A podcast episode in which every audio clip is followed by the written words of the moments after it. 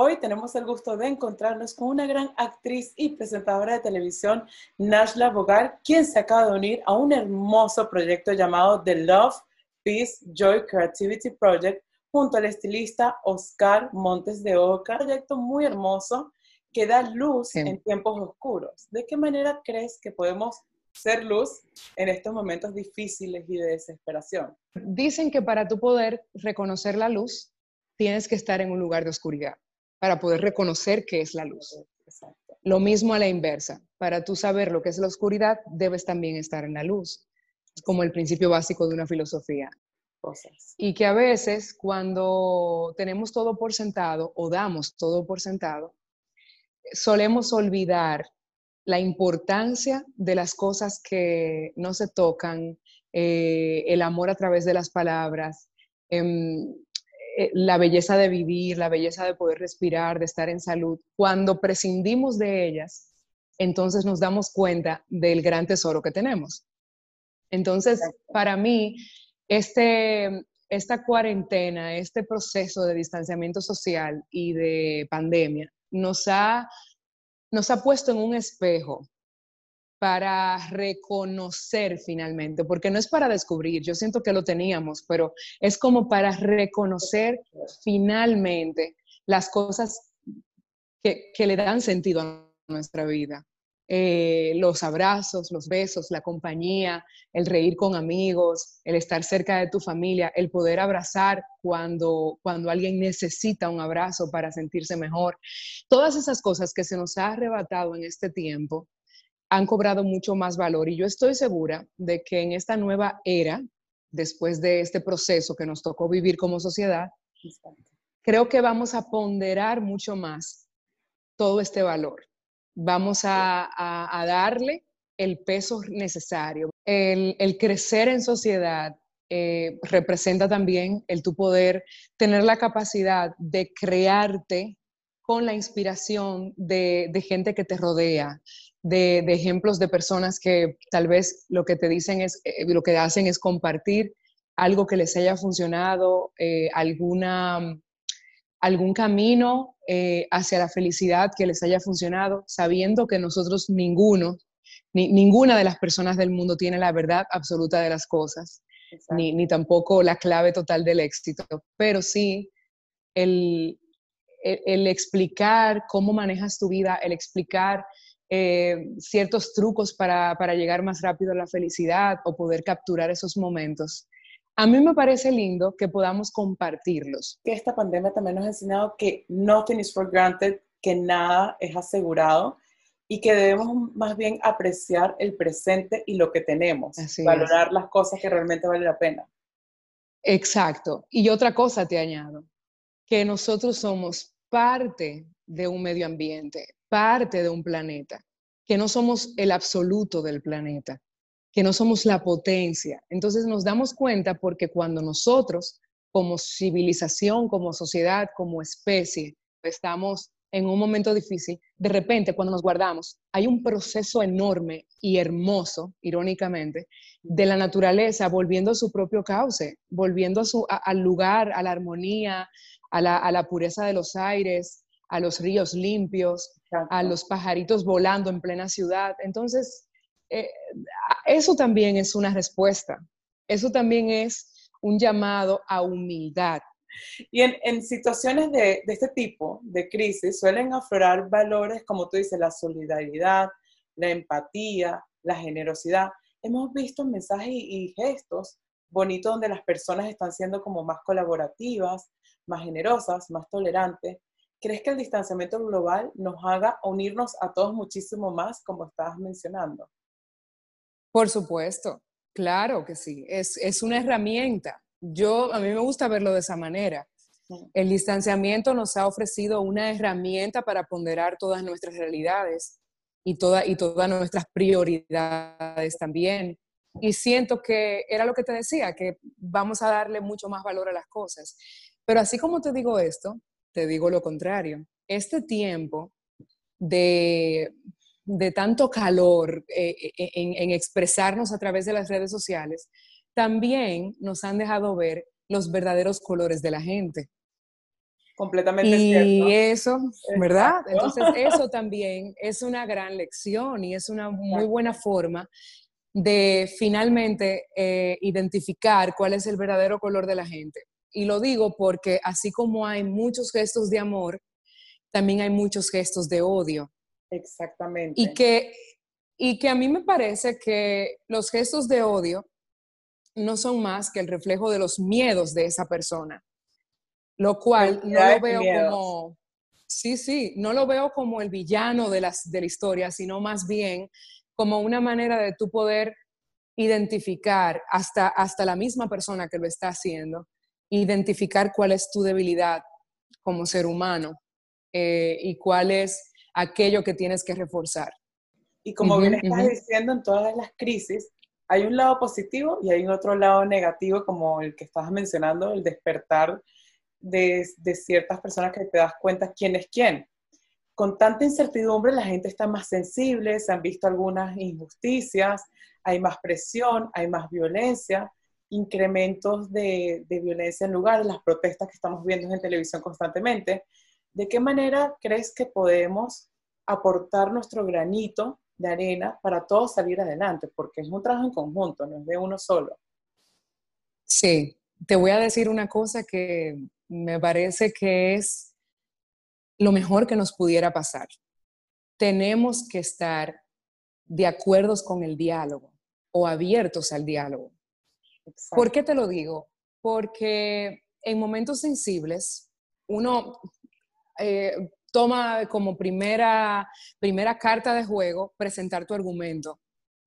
Pero cuando tú no tienes la mente suficientemente abierta como para reconocer o, bueno, para recibir el argumento de otra persona y sentarse en el diálogo, simbólicamente, pero sentarse en el diálogo. Sentarse en el diálogo, exacto. Creo que sí, sí, sí. Yo creo que, de hecho, las fuerzas contrarias siempre estarán en guerra porque, porque no están dispuestos al diálogo o tal vez uno está dispuesto y el otro no. Entonces, a veces es como casi jugar el pañuelo, no sé si te acuerdas, que es como alar para, el lado y el otro, y entonces termina, termina siendo una fuerza eh, contraria a tu, a tu verdadero objetivo.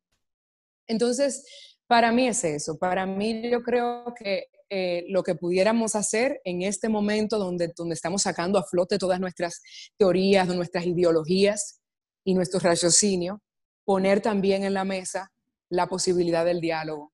Y en esta situación también nos pone un reto a muchas personas, ya que muchos están pasando por crisis económica, depresión, hay gente que está pasando por ansiedades, tragedias.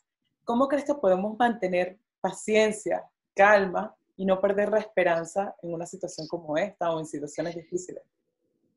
Mira, yo he pasado por ahí eh, en los primeros días de la cuarentena, cuando nos dio el toque de queda en República Dominicana, la sensación era muy acalorada.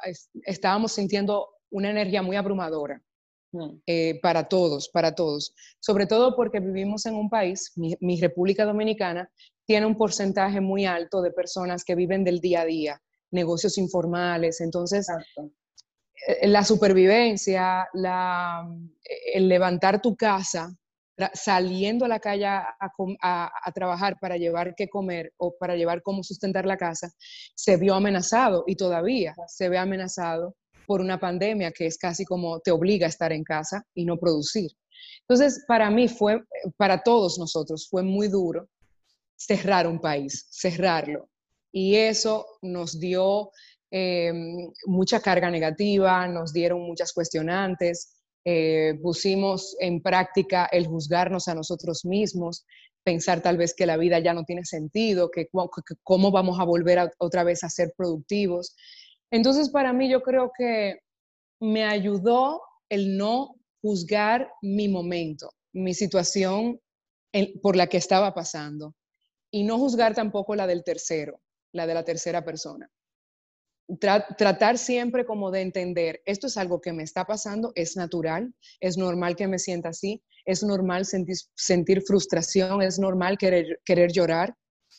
Eh, no juzgarnos, dejar que los procesos pasen naturalmente, que son una forma a veces hasta de sanarnos nosotros mismos.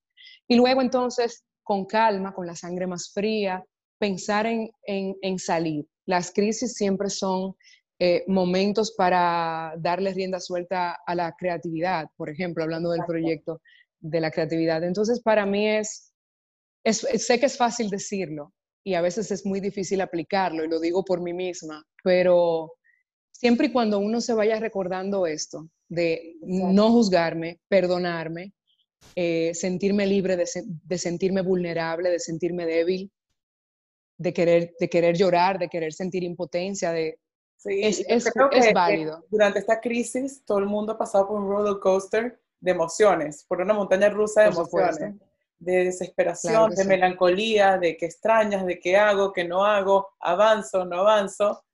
Pero lo importante es el lado positivo de las cosas, porque ha sacado muchas cosas bonitas y la unión creo que ha sido una de las cosas más bonitas que ha dado esta pandemia. Creo que, claro. aunque parecieron distanciamiento global, creo que mucha gente se ha unido más de otras maneras. Por supuesto. Y creo que hemos recurrido a otras herramientas que habíamos dejado fuera. O sea, el, el, el, llamar, incluso hasta el hábito de llamar amigos que no son tan cercanos para saber cómo están. Eh, tan simple como, como ese pequeño ejemplo que te acabo de dar. Em, el, llamar a toda, a toda tu familia, ¿cómo están? ¿Comieron? ¿Están bien? ¿Se sienten bien? Son cosas que hemos rescatado. ¿Y crees que los obstáculos, las dificultades, nos pueden hacer mejor personas?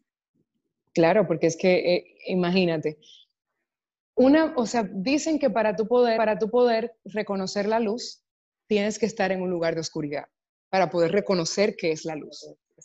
Lo mismo a la inversa. Para tú saber lo que es la oscuridad, debes también estar en la luz. Como el principio básico de una filosofía. Y siento que al final obstáculos son obstáculos y obviamente te hacen el camino más difícil. Mm. Y claro que uno quiere tener el camino más fácil, por supuesto, tú quieres llegar rápido. Pero yo entiendo que, de hecho, muchos de nosotros ya estamos claros de que a veces el haber logrado una meta producto de un camino difícil nos hace valorarlo más. Es, e, es algo que siempre se habla, es muy trillado de hecho decir, prefiero un camino difícil y lleno de piedras para cuando llegue al final, cuando llegue a la meta, reconocer todo lo que he logrado y, sobre todo el, el, sufrimiento. De hecho, e, es por eso que la gente a veces juzga cuando una persona logra éxito muy rápido o de manera muy fácil, cuando otros, como dicen en mi país, guayan la yuca y duran años para lograr tal vez lo mismo que lograste tú en un día. Exacto. y a la vez, hablemos de este proyecto, Nashla, eh, Love, Peace, Joy, Creativity. Me encantan estas palabras. Me encantaría que nos explicaras un poco qué significarían estas palabras para ti en tu vida. Love, amor, peace, paz, joy, que es como diversión, y creativity, creatividad. Por supuesto. Te las voy a decir en otro orden. Ok. a lo loco. A lo loco, perfecto. A tu orden. Lo que significa para ti. a lo loco. Mira, eh, siento que el arte como medio de expresión es, es la, es el camino para desarrollar los pueblos, para desarrollar las sociedades, las civilizaciones, la gente, la cultura. Entonces, la creatividad es como el primo hermano del, arte, es como eh, eso que tienes para, eh, para ser ingenioso, para, crear en tu cabeza, en tu corazón, conectar y, y, entregar algo a través del arte. Me parece que e, en mi caso, la creatividad siempre la aplico para alguna corriente artística o algún, o algún oficio que tenga que ver con el arte, con la interpretación. Por ejemplo, en mi caso soy actriz, utilizo ese, ese canal para poder transportar, transmitir mis emociones eh, y drenar ciertas cosas mías por ahí. Eh, y por eso me gusta mucho esa, esa parte de la creatividad, porque también siento que todos nosotros tenemos una vocación y una pasión dentro de la que podemos ser creativos. el, punto está, el truco está en identificarlo pronto. Sí, no, identificar... ser creativos en todo tipo de aspectos, eh, hasta en la vestimenta, en, ser actriz en lo que sea, no tienes que, o sea, en cualquier aspecto. Exacto, exacto. Eh, la creatividad, o sea, es como eh, llevar, tu, llevar tu, tu, tu ingenio, tu, tu capacidad de, de, proyectar cosas al, a, a, la imaginación. Eh, con el amor. El amor es el lenguaje universal, es, es, es todo, es lo que abre puertas es lo que persigue sentir para sentir, para, para, para experimentar la felicidad. O sea, cuando sientes felicidad es porque estás lleno de amor, porque, porque ves las cosas con otros ojos. Em, para mí es muy importante. Lo de la diversión, por supuesto, porque lo que dicen, la vida es una sola. Claro, oh, oh. Hay que divertirnos lo que dicen de las pasiones. La pasión. Bueno, trabaja en algo que te guste y nunca trabajarás en tu vida. o sea, es como, eh, encuentra eso que te haga sentir bien, que hagas pasar eh, las horas y no, y no te pese, que tú sientas como que estás haciendo algo de provecho, que, vas a, que estás creciendo con eso. Eh, y eso yo lo he venido aplicando y haciéndome esa pregunta desde que yo soy adolescente. A mí me dijeron, eh, un gran amigo de la familia me dijo una vez, piensa qué pudieras hacer sin cobrar un centavo. Exacto. Y vivirías feliz. Entonces yo dije, bueno, pues a mí me gusta el arte, la, interpretación, la comunicación social, a mí me encantaría. Pues esa es tu vocación, esa es tu pasión, dale por ahí y encima ganarás dinero. Entonces, divertirse en el trabajo. Los grandes, los que han llegado lejos, justamente estaba escuchando un speech de Steve Jobs todos dicen eso exactamente, que es muy importante que sea lo que hagas, que tengas pasión, pasión, pasión, pasión, porque el camino no es fácil, pero si tienes pasión no hay nada que te tumbe y no hay nada que te detenga y lo vas a hacer con amor y lo vas a hacer mejor. Y además, la pasión, diciéndolo así de alguna manera, la pasión es lo que diferencia, lo que te diferencia de la mediocridad. Es como darle ganas, ponerle corazón a lo que estás haciendo para que no sea simplemente un trabajo plano, que, no que pase inadvertido, sino que, se, que trascienda. Cuando trasciendes, porque le pusiste pasión.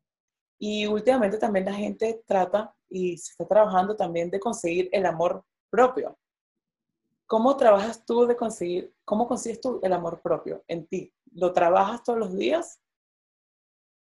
Entendiendo que somos una creación divina y haciendo las paces con eso, con su justa humildad, porque, porque el saber que tú eres dueño de un cuerpo capaz de hacer lo que, lo que tu mente le indique, em, y que tú puedes andar por la vida tratando de reducir tu huella de impacto negativo, sino simplemente como queriendo de alguna forma aportar al, medio ambiente, aportar al mundo, aportar a tu círculo de amigos, aportar en algo. O sea, saber que tú tienes ese poder de convertirte en una figura inspiradora, en una, en una figura inspiradora hasta para ti mismo, también es parte de reconocer tu amor propio. Y cuando digo de con su justa humildad, no es ni ponerle más ni ponerle menos, es la justa medida de lo que vales. Para todos, exacto. Sí, ¿Qué es para ti los prejuicios y, y, qué es el racismo para ti? El prejuicio es casi como una consecuencia de, de un concepto racista que, que, podamos tener arraigado en nuestras culturas. Siento que es un concepto cultural que se, que se hereda de educación en educación. Y te lo digo porque hay, hay, rasgos muy, hay rasgos muy evidentes de niños que sin saberlo, de manera inconsciente, aplican un concepto racista solo porque se le fue aprendido, se le fue enseñado. Entonces ahí, ahí demuestra bastante que el inicio de una cultura eh, revalorada, una cultura eh, redirigida hacia el respeto por la diversidad, arranca también en la educación infantil. La educación. O sea, que todo empieza en la educación que recibimos, tanto en las escuelas, en las casas, en todos lados. Por supuesto, pero, pero, pero así con la cultura, así. exacto. Porque hay gente que tiene acceso a la educación y por raíces culturales sigue teniendo los mismos pensamientos obsoletos y radicales. Entonces, entonces, tiene mucho que ver la educación y tiene mucho que ver la cultura. O mismo el gobierno, es que, cómo, te enseña, va todo unido, pero todo depende de la educación. Y en la familia, en la base de la familia también. ¿Cuáles son esos valores que en estos últimos días, en esta pandemia, has estado recuperando y has estado trabajando? El valor de la empatía, mm. esa capacidad maravillosa de poderse poner en el zapato del otro y entender sus problemas, eh, entender que cada uno de nosotros lleva, lleva un problema encima que, que desconocemos y que hay que respetar eso. Eh, no queriendo decir con esto que debemos permitir que alguien venga y, y, nos caiga encima, sino hacer, hacer primero ese ejercicio de, de, entender que todos tenemos algún problema por el que estamos pasando y, y hacer conciencia de ello y hacer mejor, mejor relación humana con la gente. Pero el valor de la empatía. El valor de Sobre todo porque, sí, sobre todo porque este mundo como bien lo dices, está pasando por lo mismo. Es, una, es un problema global y al ser global, nada nos diferencia. Todos somos iguales. Países pobres, países ricos económicamente, todos somos iguales. ya no hay privilegios. Así es. Ya no hay privilegios. Pudiera haber privilegios, obviamente, dentro de, dentro de procesos de cómo vivir y lo que sea, pero... pero ya no importa de qué país vengas, si tienes dinero, si no tienes dinero, no importa qué cultura seas, todos estamos pasando por lo mismo y es muy importante lo que dices, tener empatía, me parece muy bonito, me parece importante tener, tener eso y ese mensaje que estás llevando, me parece espectacular. Y cuéntanos, lo que, lo que se viene próximamente. Me estabas contando antes de empezar la entrevista que tienes unos proyectos nuevos que se vienen. Sí. Bueno, eh, hay uno que empezó el año pasado en República Dominicana junto con tres socios trajimos el proyecto Dominicanas Got Talent. La franquicia Got Talent está en el país. Y este año estamos desarrollando la segunda temporada de Dominicanas Got Talent con todas estas medidas de seguridad em, correspondientes, las, las, recomendadas por todos los organismos de, de, bioseguridad, y vamos a celebrarlo dentro de pocos meses. Y al mismo tiempo, hay un proyecto personal que voy a, a empezar, voy a emprender, y eso será en los últimos meses de este año. Y voy a empezar a dirigir. Yo he producido, he actuado en películas, pero en esta ocasión eh, voy a dirigir un documental. Y, y, voy a tocar temas sociales que van a ser muy importantes y muy neurálgicos para la situación que vivimos actualmente. No quiero decir muchísimo más porque la verdad es que el proyecto eh, apenas está tomando su forma, tiene su concepto, pero todavía estamos en ese plan de desarrollo, pero, pero vamos a tocar eh, fibras muy sensibles con respecto al concepto de valor que tenemos eh, de las personas, los prejuicios, el racismo, eh, son temas que van a ser tocados con expertos y, con, una, con una manera de abordarlos, digamos, en cierta forma particular para nuestro país. Eh, va, a ser tocado de manera local, como República Dominicana. Te vamos a ver próximamente también en una película. Cuéntanos. Mira, es una película, eh, el cine que hago es normalmente eh, consumido en mi país, en República Dominicana.